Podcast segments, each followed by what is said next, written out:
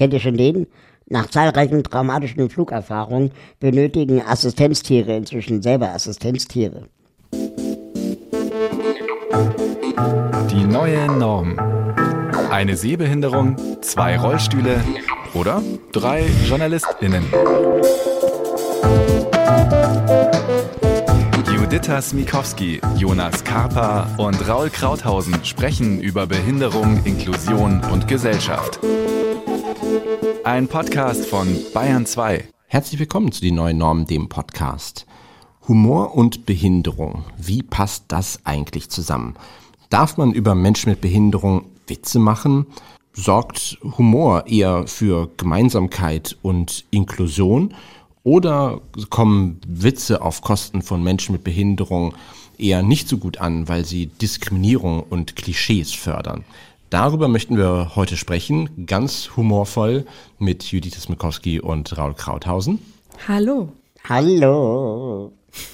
Mein Name ist Jonas Kaper. Wir haben auch nochmal echte ExpertInnen gefragt, die sich mit dem Thema Humor, Also, Endlich mal. die sich wirklich damit auskennen und nicht einfach nur so, so platte Witze machen. Einmal mit Profis. Richtig, das arbeiten. ist zum einen Eva Ullmann. Sie ist äh, Leiterin und Gründerin des äh, Deutschen Instituts für Humor.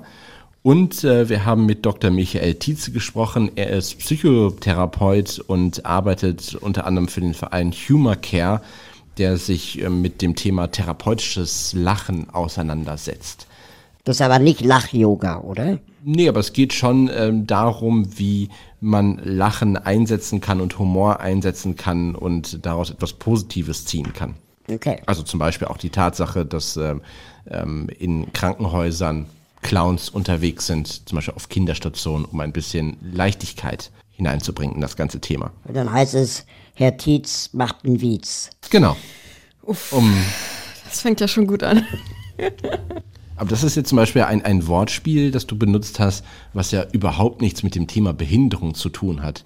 Hat in eurem Humorkosmos, in eurer Witzebubble das immer irgendwas mit Behinderung zu tun, weil ihr Menschen mit Behinderung seid? Also wenn ich so höre, ganz kurz, wenn ich so höre, dass Humorforschung Gelotologie heißt, dann klingt das aber auch wie eine chronische Krankheit.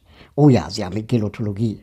Oh ja, da müssen wir mal zum Gelotologen. Ja, dachte ich auch. Ich war, ich war sehr überrascht. Also für mich war das auch ein, ein neues Themenfeld und ich war sehr, ich sag mal, amüsiert darüber, mit welchen Themen man sich überall äh, beschäftigen kann, auch rein wissenschaftlich. Ich finde es auch so witzig, dass es für alles in Deutschland ein Institut gibt. Also, dann bist du legitimiert, oder? Wenn du ein Institut hast. Ähm, Aber da brauche ich glaube, das kann jeder aufmachen, oder? ja, bestimmt. Ich finde, Humor und Behinderung muss nicht unbedingt zusammen sein, ist aber natürlich so ein Mechanismus, ähm, um damit irgendwie auch klarzukommen, um mit den schlechten, anstrengenden Seiten vielleicht von Behinderung auch klarzukommen. Den wirklich guten Behindertenwitz habe ich selbst noch nicht gefunden, aber darauf können wir ja bestimmt im Laufe der Sendung noch äh, zu sprechen kommen. Was mir manchmal so auffällt, ist eben, dass äh, behinderte Menschen oft humorvoll sind oder Witze machen wollen müssen, weil sie irgendwie auch so das Eis brechen wollen in, in zwischenmenschlichen Situationen. Auch wirklich auf der Seite der behinderten Person, ne? dass, äh, dass die sagt, so, ich muss jetzt ein bisschen witziger sein, ich muss jetzt ein bisschen aus mir rauskommen, ähm, damit das hier ein schönes Gespräch wird.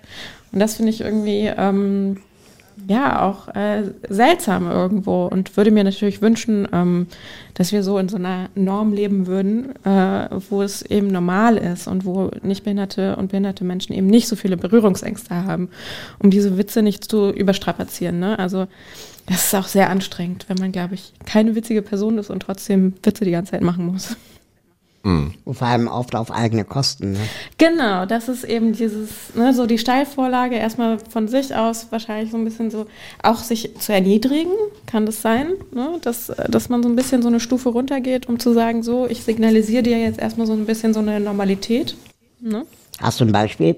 Ähm, ja, dass man irgendwie das überspielt, ne?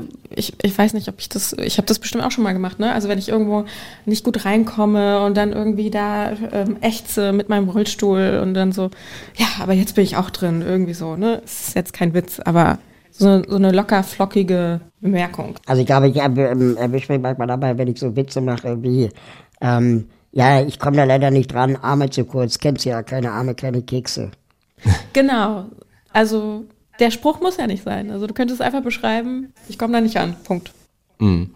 Ich finde es aber interessant, Raul, du hast mal im, im Rahmen deiner Fernsehsendung Krauthausen Face to Face, wo Christian Ulm zu Gast war, auch mal darüber diskutiert oder ich will nicht sagen sogar philosophiert, ob Witze immer auf Kosten von irgendetwas, einer Person oder sogar auch irgendwie Gegenständen sein kann. Zu welchem Schluss seid ihr damals gekommen? Also Christian Ulmens These war, dass es keinen Witz gibt, der nicht auf Kosten von irgendeiner anderen einem anderen Charakter geht. Also natürlich muss es kein Mensch sein. Ne, gehen zwei Zahnstocher durch den Wald und kommt ein Igel vorbei, sagt der eine Zahnstocher zum anderen, ich wusste nicht, dass ihr Busse fahren. Dann ist hier kein einziger Mensch aufgetaucht. Der Witz ist aber trotzdem witzig. Aber er geht definitiv auf die Kosten eines anderen Zahnstochers. Ja. Und äh, ähm, das heißt, die, die Witze funktionieren, so hat er das zumindest erklärt, immer so, dass eine Person letztendlich die Verliererrolle hat und der Verliererinnenrolle. Und das ist letztendlich dann die humorvolle Ebene. Mhm. Ich fand es so spannend, weil ich mich im, im Rahmen der Recherche so ein bisschen damit auseinandergesetzt habe, wo das auch herkommt, also quasi wo, wo Humor herkommt, wie sich das entwickelt hat. Und ähm, der eben angesprochene ähm, Dr. Michael Tietze hat ähm, zum Beispiel davon erzählt, dass Humor und das Komischsein ja schon einen sehr, sehr weiten und auch sehr antiken Ursprung hat und dass zum Beispiel früher es so war, dass Menschen es komisch fanden, wenn sie etwas gesehen haben, was eher nicht so gut funktionierte. Also andere Menschen gesehen haben, die dann ja gestottert haben oder generell irgendwie eine Behinderung hatten und das dann früher dann dazu geführt hat, dass es ähm, ja Vorstellungen gab, Theaterstücke, wo SchauspielerInnen in dem Sinne könnte man zusammenfassen, irgendwie Behinderung imitiert haben und äh, dadurch eben so ein, ein gewisser Abwärtsvergleich äh, stattgefunden hat. Diejenigen, die jetzt als Zuschauer dabei waren, konnten sich im Sinne eines Abwärtsvergleichs, also der Abwärtsvergleich ist eher sehr wichtig, das hat äh, Demosthenes definiert. Er hat gesagt, diejenigen, die sich an den unglücklichen Mitmenschen, die weniger vom Schicksal ausgestattet wurden als sie selbst, vergleichen, werden dann feststellen, dass es denen schlechter geht und dem Zuschauer besser geht. Und dieser Vergleich ruft ein Gefühl der Überlegenheit, der freudevollen, lustvollen Überlegenheit hervor. Und lustvoll und lustig hängt da miteinander zusammen. Und sie können unbeschwert darüber lachen und dann gehen sie dann nach Hause und fühlen sich besser.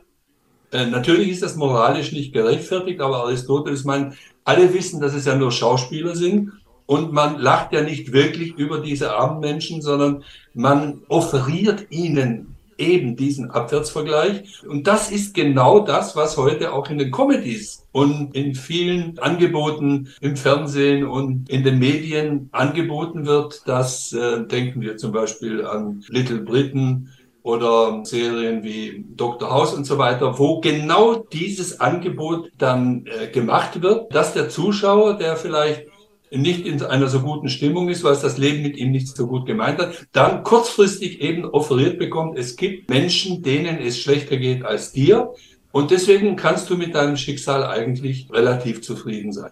Das gibt's ja auch in äh, nicht humorvoller Form bei RTL 2 oder so. Ja. Diese ganzen Sensationsdokus, der kleinste Mensch der Welt oder der Mann mit den Baumknochen. Ja. Ähm, wo, wo man auch immer denkt, so, oh Gott, oder die ganzen Hartz-IV-Fernsehprogramme, wie wir sie kennen, ähm, glaube nennt man äh, ein bisschen despektierlich so, wo, wo man einfach als Zuschauer sich zurücklehnen kann und eben denkt, ach man, gut, das, also eigentlich geht's mir ja doch ganz gut. Genau, also ich fand es so, so spannend, was er gesagt hat, also dass es wirklich diesen Ursprung ganz weit in der Antike hat und dass es in abgewandelter Form, egal ob es jetzt quasi Comedy ist, wo man sich über irgendwie Personengruppe lustig macht oder eben äh, Fernsehen guckt und dort Leute sieht, die es eben ja, im, im Vergleich ist, denen schlechter geht als einem selbst, dass das so ja, wirklich gang und gäbe ist. Findet ihr das verständlich oder findet ihr das, findet ihr das gut oder nachvollziehbar? Ja, das Pendant zu RTL 2 ist ja dann auch der Behindertenwitz, ne? Also, weil die weit verbreitete Meinung ist, dass behinderten Menschen geht es automatisch schlechter. Und wenn wir uns das vergegenwärtigen, geht es den nicht behinderten Menschen dann besser, weil sie sich aufwerten können. Fertig ist die Spirale. Mhm. Schön fand ich aber auch, dass ähm, äh, Herr Tietze dann quasi gesagt hat, es ist moralisch eher hm, geht so. Natürlich. Was ich an der ganzen Sache so interessant finde, und ich würde jetzt mal die These wagen, dass für mich aber ein guter Witz mit dem Thema Behinderung meistens der ist, wo die nicht behinderten Menschen die Opfer sind. Also es gibt auch gerade in dieser ganzen Humordebatte, was darf man denn noch sagen, worüber darf man denn noch Witze machen von diesen alten Herren, ja, Dieter Nuhr und Co., die sich jetzt halt darüber echauffieren, dass jetzt irgendwie wir alle Vogue sein müssen und man nicht mehr über bestimmte Menschen Witze machen kann und dass ja alles total anstrengend wird. Gibt es aber trotzdem neue Comedians, die jetzt quasi auftauchen, zum Beispiel auch im März oder so, der das einfach weiterdreht und, und sagt, okay, Vielleicht. Du meinst Friedrich Merz gerade? Nee, Aurel Merz. Ach so. ich dachte, ich war gerade irgendwie bei PolitikerInnen. Oder Aurel. Ich glaube, er ist Aurel ähm, äh, auf Instagram. Und dass wir, dass wir quasi Aurel nehmen und sagen, ähm, worüber er Witze macht, das ist einfach schon Next-Level-Humor. Ne? Also er macht ja Witze darüber, dass unsere Gesellschaft offensichtlich nicht damit klarkommt, ähm, politisch korrekt zu werden äh, oder zu sein und mal nicht nach unten zu treten, weil die wahren Probleme ganz woanders liegen, nämlich oben. Und nach oben zu treten, vielleicht jetzt in der Comedy und nicht mehr nur in der Satire angekommen ist. Mhm. These. Total, geht mir aber genauso. Also als jemand, der sich damit sehr viel beschäftigt, mit Diskursen, mit Sprache, ähm, habe ich schon so ein kleines Alarmlämpchen bei Satiresendungen, bei Comedy-Sendungen. Also ich kann es gar nicht mehr genießen, weil bestimmt irgendwas wieder kommt, weil bestimmt wieder ein ableistischer Begriff kommt. Und dann schalte ich halt weg. Also diese Konsequenz habe ich mir irgendwie auch angewöhnt, ähm, weil sich sonst nichts verändert. Aber es freut mich natürlich trotzdem, dass immer mehr darüber gesprochen wird und ähm, diese Diskurse, was darf man denn noch sagen, das finde ich übrigens auch die falsche Frage. Ne? Also warum fragt man sich das, was darf ich noch sagen, sondern, also was ist der Hintergrund dazu? Ne? Warum frage ich mich das? Das muss man sich eher fragen. Das bedeutet ja, dass be bestimmte Menschen jetzt irgendwie nicht einfach so den Freifahrtschein haben, alles zu sagen und über alle zu lachen und alle Sprüche zu klopfen, die sie machen wollen. Ne? Also ähm, das heißt, es bewegt sich eigentlich was zum Guten.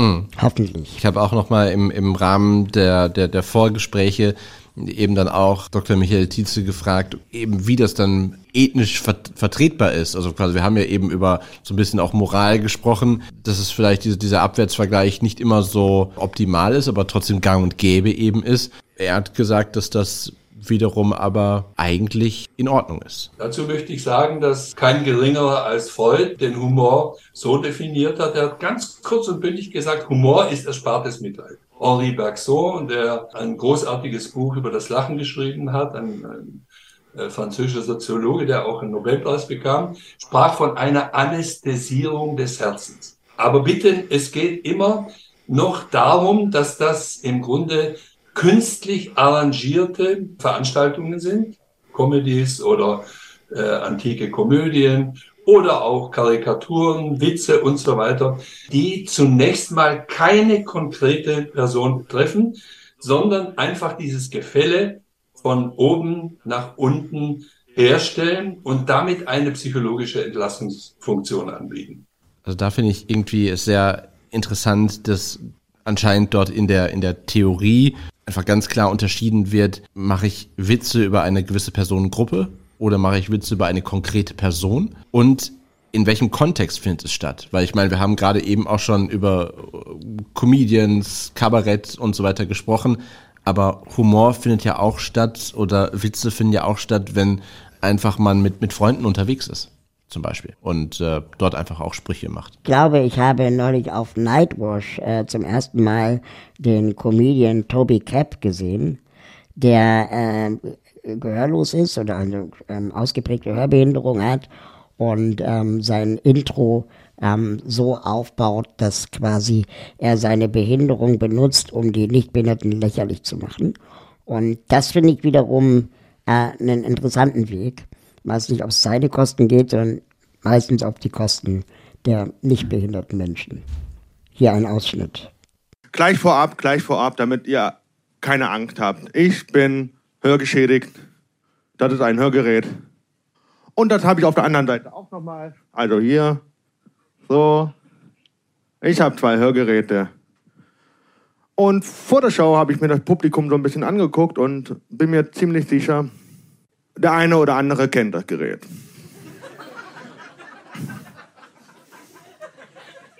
Von deinen Eltern.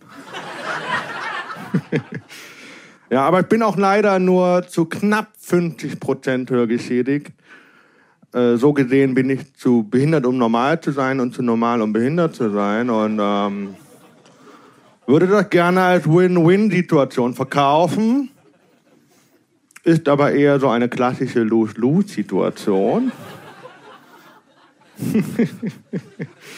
Und ihr seid alle in einer wunderbaren Lose-Lose-Situation. Ihr wisst es nur noch nicht. Weil heute ist es egal, ob ihr lacht oder nicht lacht, ihr diskriminiert mich in beiden Fällen.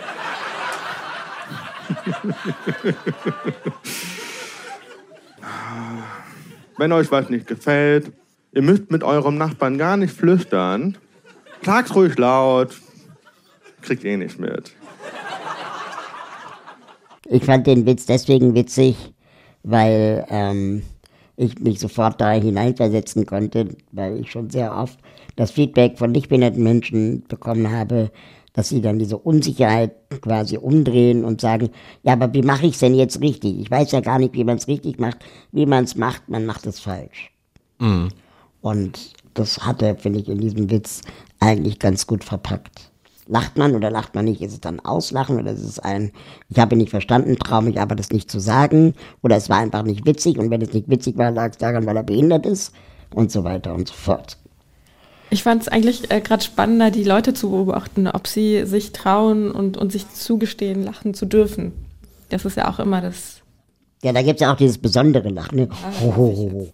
Ja, aber ich glaube, das ist genau diese Diskussion im, im Sinne von, ja, darf man darüber lachen? Also lässt man die Leute teilhaben an, an, am Witz, am Humor, an und, und durch das, äh, durch das Lachen und dieses, dieses positive Ausdrücken zeigt man ja auch Anerkennung und dass die Person einfach dabei ist oder ähm, ja, macht man es eben nicht und diskriminiert dadurch oder ist quasi das Lachen ein Auslachen in dem Sinne? Und ich finde diesen, diesen Aspekt, dass, dass er eben ja selber Sachen thematisiert, einfach so den, den Gegenentwurf zu diesem, zu diesem Abwärtsvergleich. Und äh, als ich das nochmal so gehört habe, fand ich so diesen, diesen Aspekt von, dass Menschen mit Behinderung oder wie es ja in den, in den Tönen zu hören war, einfach ähm, Menschen, denen es vielleicht gerade irgendwie nicht so gut geht, dass die dafür herhalten für den Abwärtsvergleich. Und das hat mich so ein bisschen an unsere Podcast-Folge, wo es um Religion und Behinderung ging, erinnert, dass wir Menschen mit Behinderung dafür da sind, damit nicht behinderte Menschen Gott danken, dass sie keine Behinderung haben und es denen so gut geht. Und, ähm, Aber wartet ab. Dum, dum, dum. ja, aber sind wir dafür da? Sind wir Menschen mit Behinderung dafür da, damit sich Leute lustig machen können und das andere, sie sich dafür ja einfach besser fühlen? Nein. Äh, nein. Ist meine Antwort darauf. Ein klares Nein. Also ich weiß nicht, wie es euch geht, aber ähm, in der Vorbereitung war eins, worüber ich wirklich sehr herzhaft gelacht habe, eine Liste von Menschen, die selber betroffen sind und über ihre chronischen Erkrankungen Witze machen. Das fand ich am witzigsten.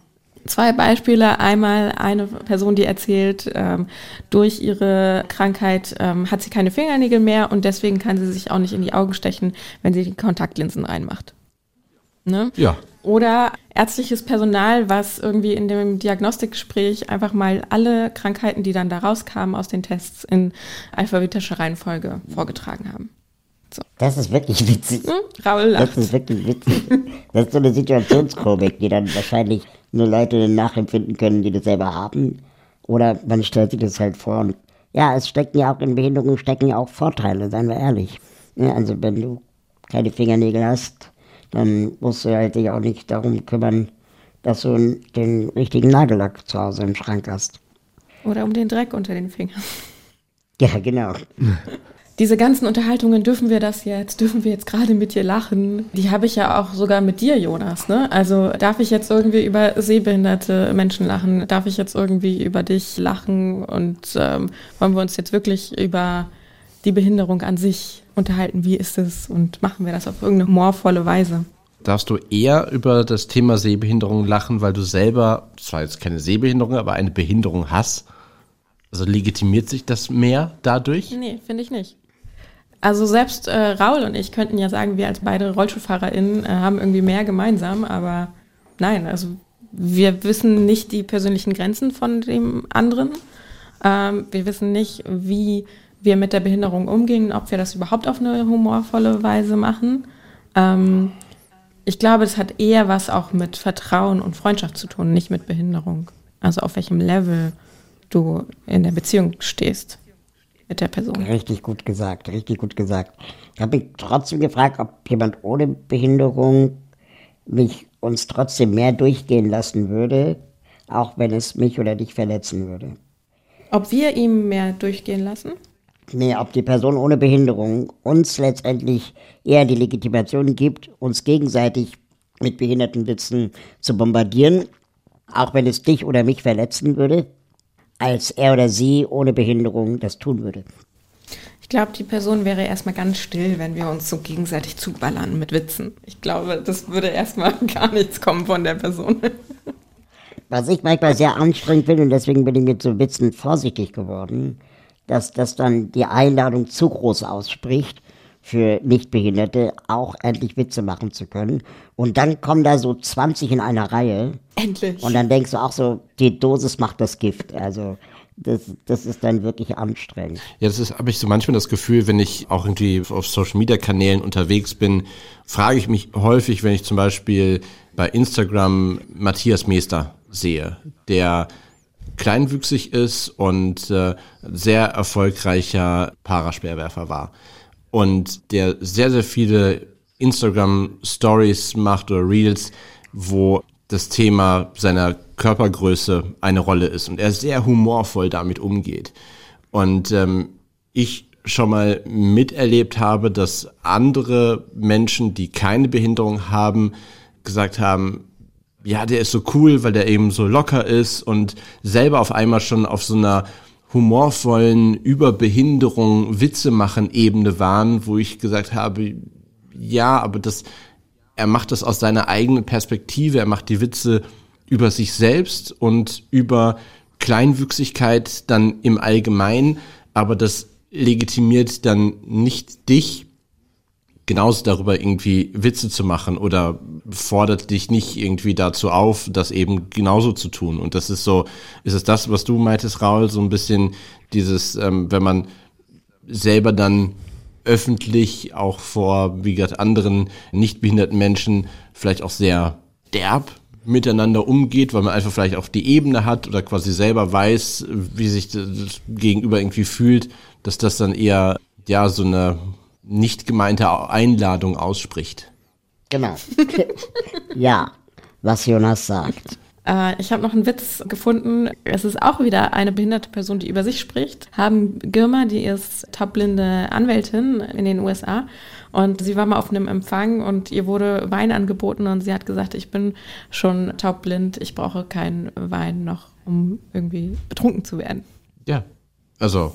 Schlecht erzählt, aber ich hoffe, ihr wisst, was ich meine. Oder ich musste auch neulich drüber nachdenken, der Sänger Stevie Wonder mhm. ist mal aufgetreten bei einer Wahlkampfveranstaltung von Barack Obama und ist dort diesen, war ein großes Stadion oder Halle und so weiter und die hatten so einen Laufsteg und er ist von diesem Steg runtergefallen und hat dann später, als er dann irgendwie irgendwelche Worte gesagt hat, sich nochmal in Anführungsstrichen dafür entschuldigt, dass er da quasi runtergefallen ist, weil er in dem Moment nur Augen für Michelle Obama gehabt hat. oh Gott, das ist aber auch sexistisch, oder? Ja. Ja, natürlich. Und es ist so eine Übersprungshandlung. Ne? Also das, da kommen wir wieder an den Anfang zurück. Immer irgendwas überspielen zu wollen und das nochmal zu kommentieren und dabei sich selber so ein bisschen zu, vielleicht ja auch zu erniedrigen. Finde ich mm. nicht so gut. Erinnert ihr euch vielleicht, äh, vor zwei Jahren war das, oder anderthalb Jahren, da gab es auch diesen Nationalwarntag, wo in ganz Deutschland, in allen Städten zum gleichen Zeitpunkt dieser Notwarnsignal ertönen sollte, wenn irgendeine Katastrophe ausbricht oder ein Krieg. Und es hat doch beim ersten Mal. Ne? Genau. Und es hat doch beim ersten Mal nicht geklappt. Und dann hat der Gehörlosenverband getwittert, also wir haben nichts gehört. Und das fand ich sehr witzig. Ja. Weil es aber auch dann, finde ich, eine irgendwie auch intelligente Art von Humor ist. Also es ist in dem Kontext lustig und hat aber auch ja diesen Seitenhieb in sich, weil eben diese Warn-App in dem Sinne einfach nicht barrierefrei ist. Oder das reine Abspielen eines Beziehungsweise damals war. Ich glaube, jetzt haben sie es langsam hinbekommen, aber müsste man nochmal eine Sendung zu machen. Aber ich finde, dass eben Humor und Witze erzählen ja eben nicht nur ja, despektierlich sein kann oder diskriminierend sein kann, sondern eben ja auch für eine gewisse Gemeinsamkeit und eine gewisse Verbundenheit sorgen kann, sagt zumindest auch Eva Ullmann. Humor kann auch sehr aufwertend sein. Also ich kann mich selber aufwerten oder ich kann auch jemand anderes aufwerten.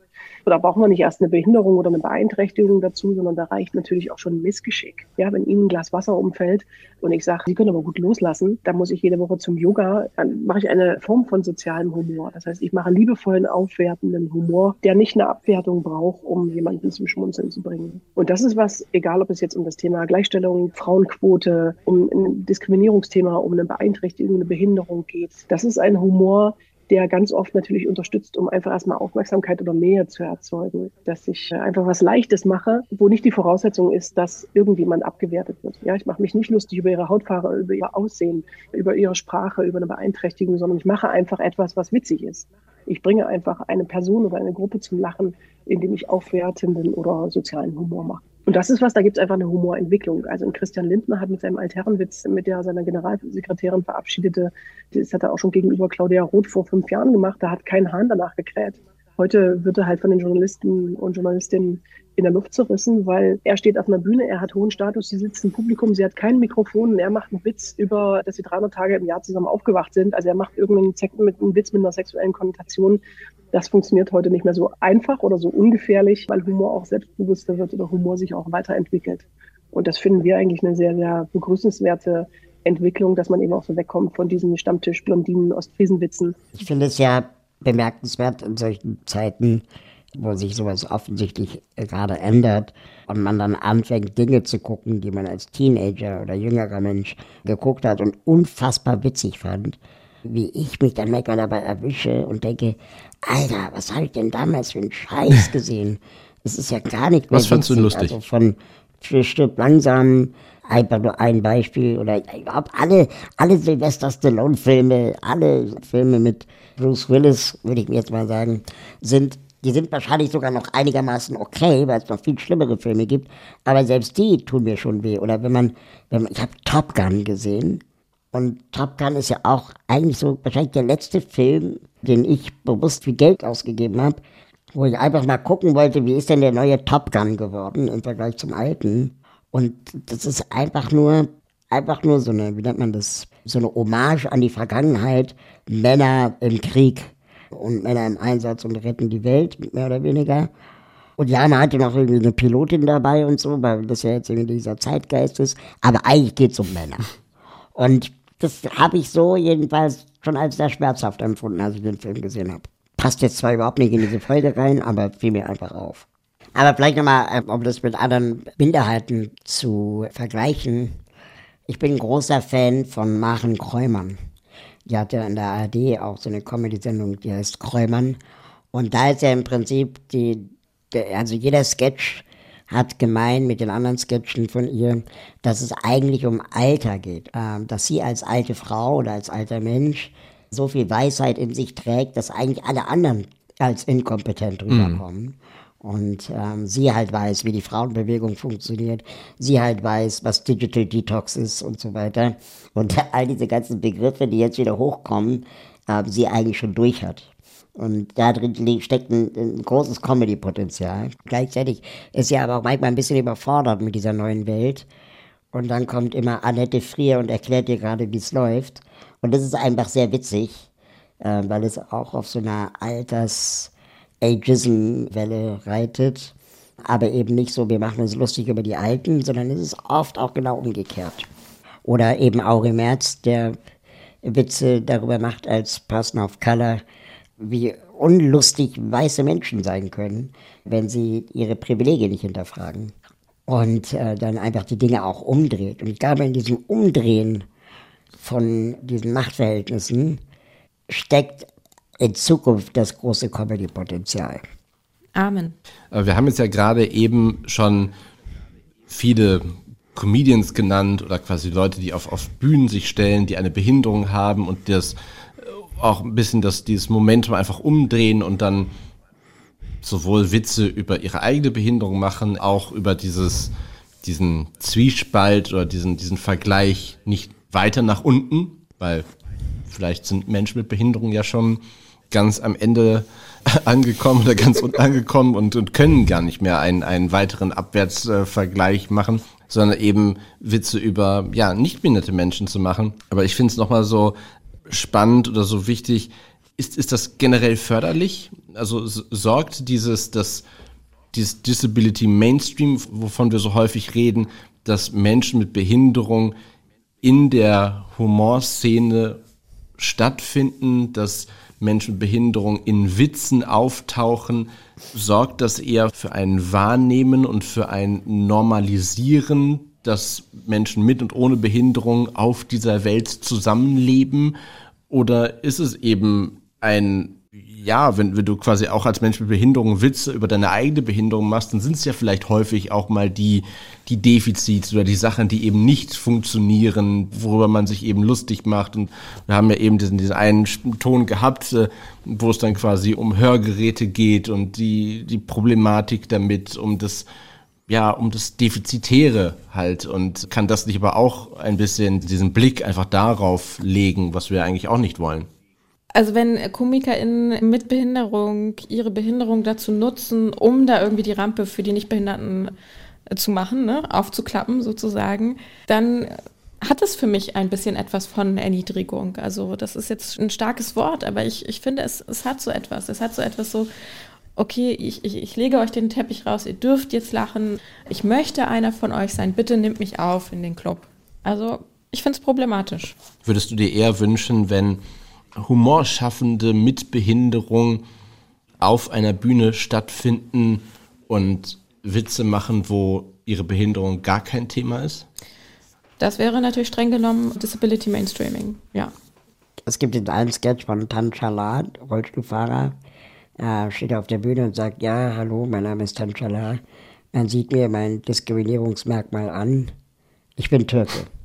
Und dann denke ich so, ja, aber ist das jetzt besser? Nein. Ich glaube, da, da bewegen wir uns wieder auf der Ebene, dass wir, glaube ich, das, was wir heute hier diskutieren oder besprechen, wir ja auch adaptieren könnten auf andere Bereiche. Also wir müssten, könnten natürlich die Frage stellen, müssten Leute wie Bülent Ceylan oder Kaya Jana, müssen die ja dann Witze machen, wo es irgendwie um die Türkei geht. So, zum Beispiel. Also das ist dann. Müssen sie nicht, aber das hat ja auch mit rassistischen Strukturen zu tun. Genau. Ne? Also dass man sich da auch wieder anbietet. Natürlich, das, das meine ich ja. Also quasi in dem Sinne, äh, ein, ein Tanchala wechselt den Blick von Behinderung auf Migration, aber es ist quasi einfach nur, einfach nur ein, ein anderes Feld, was man auch einzeln für sich betrachten kann.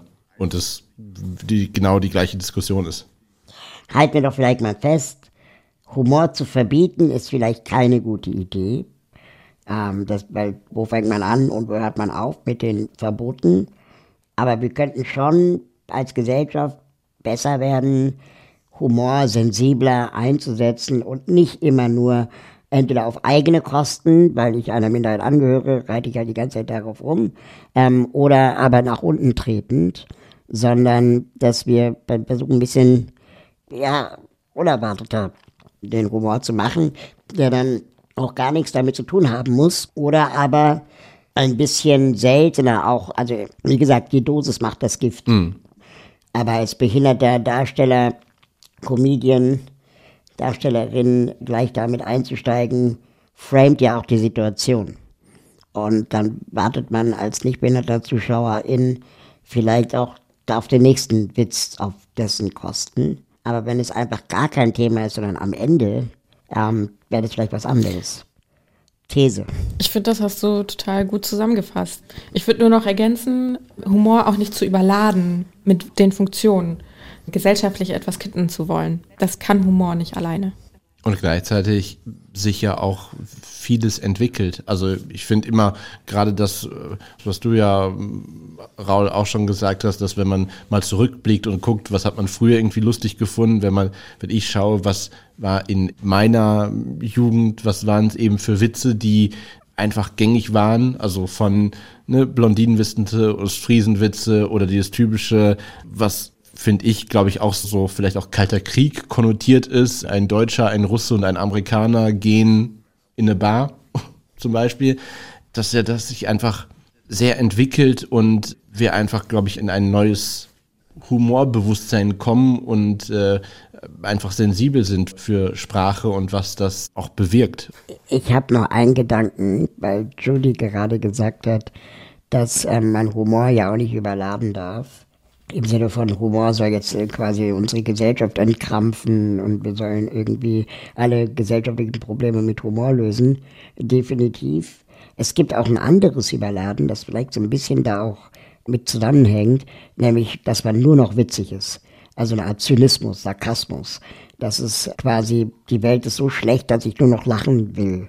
Und alles ist absurd und alles äh, muss letztendlich auch teilweise bis zur Selbstausbeutung in so eine Art Humor gepackt werden. Das ist vielleicht auch gefährlich. Und im Endeffekt ist ja Humor auch ein sehr individuelles Feld, auf dem man sich begibt. Und im Rahmen der Recherche, beziehungsweise es war nicht Recherche, sondern der YouTube-Algorithmus hat mir was vorgeschlagen, nämlich ein Zitat von Bernd Stromberg, also Christoph Maria Herbst als Bernd Stromberg in der gleichnamigen Serie, der ja über die Individualität von Humor etwas sagt äh, Humor ist wie Gulasch. Ja? Da wo der eine sagt, oh, ist mir zu scharf, sagt der andere, hm, lecker, und der dritte ist überhaupt kein Fleisch. Ja? Also lacht nur an hohen Feiertagen. Was macht für euch Humor aus? Hat Humor und Behinderung grundsätzlich etwas miteinander zu tun? Was ist vielleicht auch euer Lieblingswitz, in dem Behinderung vorkommt? Schreibt es uns gerne, entweder an podcast.die-neue-norm.de oder die neue Norm at bayern2.de. Und die ganzen Beispiele, die wir in dieser Folge benannt haben, haben wir euch auf einer extra dafür eingerichteten Webseite bereitgestellt, nämlich auf behindert.lol. Dort findet ihr alles zu dieser Podcast-Folge. Habt ihr noch einen Witz? Warum, warum schleudern Sie Ihren Hund durch die Gegend? Sagt der Blinde, ich schaue mich nur um. der war gut. Das war die neue Norm der Podcast und wir freuen uns, wenn ihr auch beim nächsten Mal wieder mit dabei seid. Tschüss. Ciao. Tschüss.